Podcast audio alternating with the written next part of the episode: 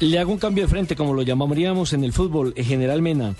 ¿Cómo va la ley de borrachos?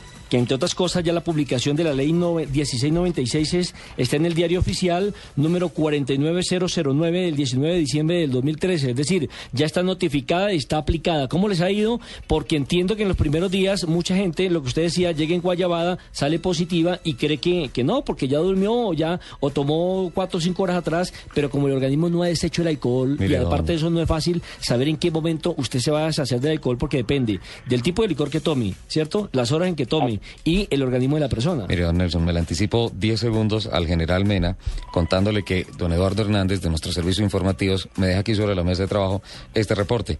265 conductores desde el momento en que se sancionó la ley con firma presidencial han sido en estos momentos ya mm, eh, como sancionados.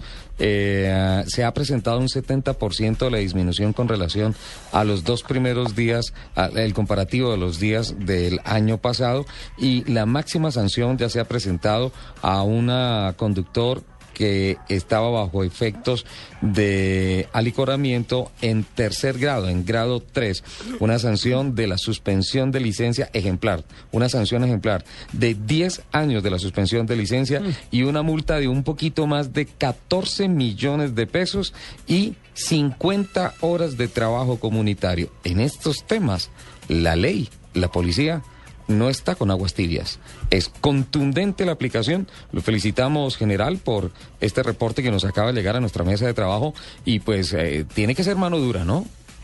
Así es. Muchas gracias por el reconocimiento, pero aquí seguimos y, como usted lo ha dicho, seremos estrictos e implacables en, el, en la aplicabilidad de la ley 1669, perdón, 1696 que es la sanción de conductores en estado de embriaguez. En general, ¿cómo se hace este examen? Porque hay gente que se quejaba que la hacen soplar una o dos veces, eh, que hay que cambiarle la boquilla. ¿Cómo, ¿Cómo es el procedimiento para que la gente que nos está escuchando sea consciente? Porque usted sabe que tienen derechos y deberes también los conductores, ¿no? Claro, ahí hay varios mitos que, que se han creado por comentarios y por información tergiversada, en el sentido que, por ejemplo, Dicen que solamente debe soplar una vez y si ya le dice el policía que dos veces, entonces eso ya está violando los derechos. Eso no es cierto. La, prueba de alcoholemia tiene, digamos, mm, dos fases fundamentales. La primera, hay unos alcosensores que ni siquiera tienen contacto físico con la persona, simplemente es soplar y eh, ese alcosensor lo que detecta es digamos, el aliento alcohólico. Es decir, decir, oiga, ¿va tomado o no va tomado? Cuando arroja positivo, entonces se pasa a un cubículo y se le, eh, se le hace la prueba ya con un alcosensor en donde va a hacer el registro. Es decir, se, le va a salir una especie de, de, etiquete para entregarle al, al, a, la, a la persona a quien se le está haciendo la prueba. Y en ese, en ese alcosensor se utilizará una boquilla plástica desechable en que el policial delante de la persona va a desempacar, va a abrirla del empaque la boquilla y, él se dé cuenta que es nueva, porque mucha gente dice, ah, no, porque es que esa boquilla ya se utilizaba. No, delante de, de la persona tiene que abrirla para que sepa que es con las condiciones de higiene que se realiza. Ese procedimiento se filma, se filma y eh, esa filmación se entrega como evidencia a la autoridad administrativa para demostrar que se hizo con el lleno de los protocolos del examen y que se, eh, se sancione como corresponde. ese es el soporte del persona, Así es.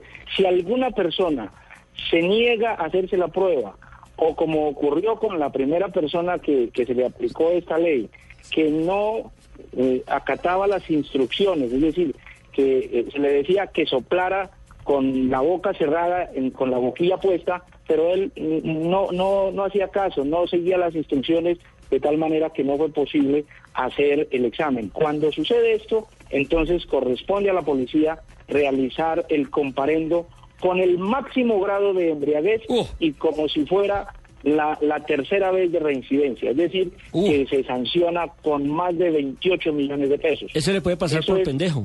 Eso es algo importante. Eso es algo, eso es algo importante. Háganse la prueba. porque posiblemente, hombre, si ha tomado licor, posiblemente le salga grado cero, grado uno, pero si se niega la prueba, pues entonces toca aplicarle la máxima. Eso dice la ley. Sí, eso no lo limitaron ustedes, eso lo dice la ley. Y por otro lado, aquel que emprenda la huida o que emprenda la fuga del sitio donde se está haciendo el control, también se le aplicará la máxima sanción de la ley eh, de, control de conductores en el tránsito.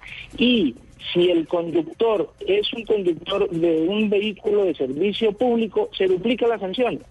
Porque ellos tienen mucha mayor responsabilidad que el, que el, conductor de un vehículo particular. General, y si de pronto el conductor que está ahí medio borrachito le ofrece una platica ahí al policía y le dice, venga, tome aquí esta mordidita y todo eso, ¿qué le pasa? Así como dicen por ahí, señora gente, hay 50 mil razones para arreglar ese problema. Eso es algo muy importante, gracias por la pregunta. Hemos, hemos tenido en cuenta esas situaciones. Para que haya un acto de corrupción, este, este, el comete la conducta tanto el que ofrece o el que da como el que recibe. Entonces, para el ciudadano que ofrezca o dé dádivas, se le capturará en flagrancia por la comisión del delito de cohecho por dar u ofrecer. Este es un delito que tiene como pena prisión de cuatro a nueve años y no es escarcelable. Es decir, si solamente cuando le diga hay 50 mil razones y le pasa el billete de 50 mil, está siendo filmado, está siendo grabado, y entonces en ese momento la respuesta del policía es rezarle los derechos del capturado. Tiene este derecho a un abogado, tiene este derecho a una llamada y se coloca a, la, a, disposición de la Fiscalía General de la Nación por cohecho, por dar u ofrecer. Pero si es de la, de la otra vía, es decir, que el policía comience a exigirle, comience a insinuarle, comience a, a presionar lo que le dé dinero, también el ciudadano puede informar inmediatamente a la línea 166, que está habilitada como línea anticorrupción de la Policía Nacional, o al numeral 767, para que también denuncie la actitud del policía y poder también nosotros actuar de manera inmediata con ese policial. Así es que evitemos las dificultades, hemos instalado cámaras en nuestras patrullas, en nuestras motocicletas y en un buen número de nuestros policiales. Llevan cámaras precisamente para filmar los procedimientos y tenerlo como evidencia cuando haya necesidad de judicializar. En general, mira, le voy a hacer un par de interrogantes rápidamente porque ya nos vamos a voces y rugidos. Por ejemplo, el, el, el, conductor que considere que se le están vulnerando sus derechos, que considere que no estaba borracho, ¿eso puede pedir una segunda prueba, en este caso de sangre? Pues, primero que todo, tiene que permitir que se haga la prueba. Debe permitir que se haga la prueba y, allí tenemos el alcosensor. Pero si esta persona, aparte de la prueba que se hace por parte de la policía, las autoridades de tránsito, con los alcosensores, claro que sí.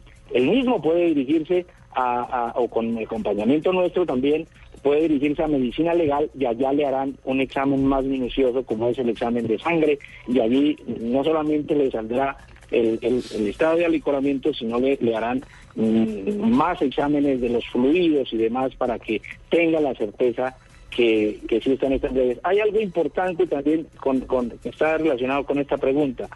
Todos los alcosensores que tiene la Policía Nacional están calibrados y certificados por medicina legal. Es decir, que pueden decir, no, es que hace el cosensor es que no sirve o es que está marcando mal. Están certificados por medicina legal. ¿Es cierto, general, que los enjuagues bucales pueden eh, hacer que uno salga positivo o los jugos de mora? Ese es otro de los mitos. Ese es otro de los mitos que, que eso no, es cierto. Eso son informaciones eh, para, para tergiversar la información y ojalá que, que sirva para disuadir, pero eso no es cierto. El enjuague bucal o el helado que tiene ron con pasas no, pero yo sí conozco, yo sí conozco una persona que se emborracha comiéndose un helado de ron con pasas o, un, o un pastelito de nuestro compañero Ricardo Soler. Qué pena, general. Es que mi organismo no tolera una sola gota de alcohol. Qué pena. Y lo reconozco públicamente. Se emborracha eh, con un masato. Con un vaso de masato yo una vez quedé prendidísimo y me tocó entregar las llaves. General, para, General, ¿para dónde va esa platica que eh, recaudan ustedes a través de estas sanciones? ¿En qué se va a invertir este dinero? Todo ese dinero, todo ese dinero debe ir para prevención vial, para seguridad y prevención vial.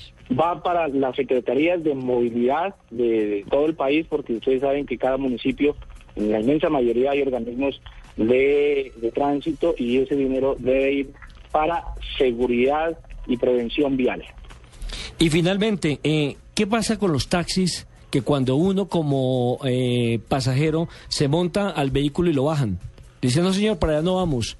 O para ese que preguntan, O que preguntan, antes. antes, Le digo porque hace ocho días yo expuse el tema. A mí me pasó el día miércoles y el día viernes que me bajaron de dos taxis. Entonces le dicen a uno, no, pues vaya y coloca la denuncia. Pero cuando uno y coloca la denuncia o llama, le dicen, ¿y qué pruebas tiene? Y es imposible que uno se suba a un taxi con la grabadora prendida que le va a contestar el taxista. Eh, allí, allí, digamos, eh, son empresas eh, de servicio público y que son empresas que están obligadas a prestar un servicio, precisamente y más cuando se encuentran en las calles. Todas estas empresas de servicio público están eh, controladas y supervisadas por la Superintendencia de Puertos y Transporte. Llamar al numeral 767 porque allí tenemos nosotros un personal de puertos y transporte precisamente para recibir esa información. Llamen al numeral 767 y coloquen su queja y den la información cuando haya dificultades en la prestación del servicio por parte de cualquier vehículo. Por ejemplo, que también eso es importante, el control social a los conductores. Les estamos dando nosotros instrucción a los pasajeros que desde la terminal estamos realizando controles, a los pasajeros que al interior de cada mm, bus, incluso del taxi, de cada vehículo, debe estar una calcomanía en donde le recuerda al pasajero, numeral 767, para que informen en qué condiciones va el, el, conductor, es decir, si va en exceso de velocidad, si está realizando maniobras peligrosas, si va hablando por celular o va hablando con una dama que lo está distrayendo al lado. Porque también eso ha ocurrido y eso han sido causas de accidentalidad. Ahí sí la culpable la dama. por favor. Infórmenos, por favor, para poder para poder actuar de manera inmediata enviándoles nuestras patrullas. Pues general, le agradecemos profundamente eh, estos minutos. Sabemos de su complejidad de agenda de este fin de pues de todo este fin de año, inicio del año 2014. Muchas gracias, por favor. Eh, como dice, infórmenos también usted, infórmenos eh, aquí en Autos y Motos, aquí en Blue Radio, para participarle a todos nuestros oyentes en todo el país todas las buenas obras que se disponen a través de las carreteras y en las calles de las ciudades del país con la Policía Nacional y pues estas buenas disposiciones para que tengamos un fin de año alegre, sin nada que lamentar, celebrando siendo eh, dignos hijos de este, uno de los países más felices del planeta. Muchas gracias. Ha sido amena esta charla general. Muchas gracias a ustedes, muy amables y estamos atentos. Ustedes realmente los medios de comunicación cumplen un papel fundamental en, el tema de la seguridad vial, informando oportunamente a los usuarios de las vías. Muchas gracias y que tengan un buen día. Feliz Navidad, general.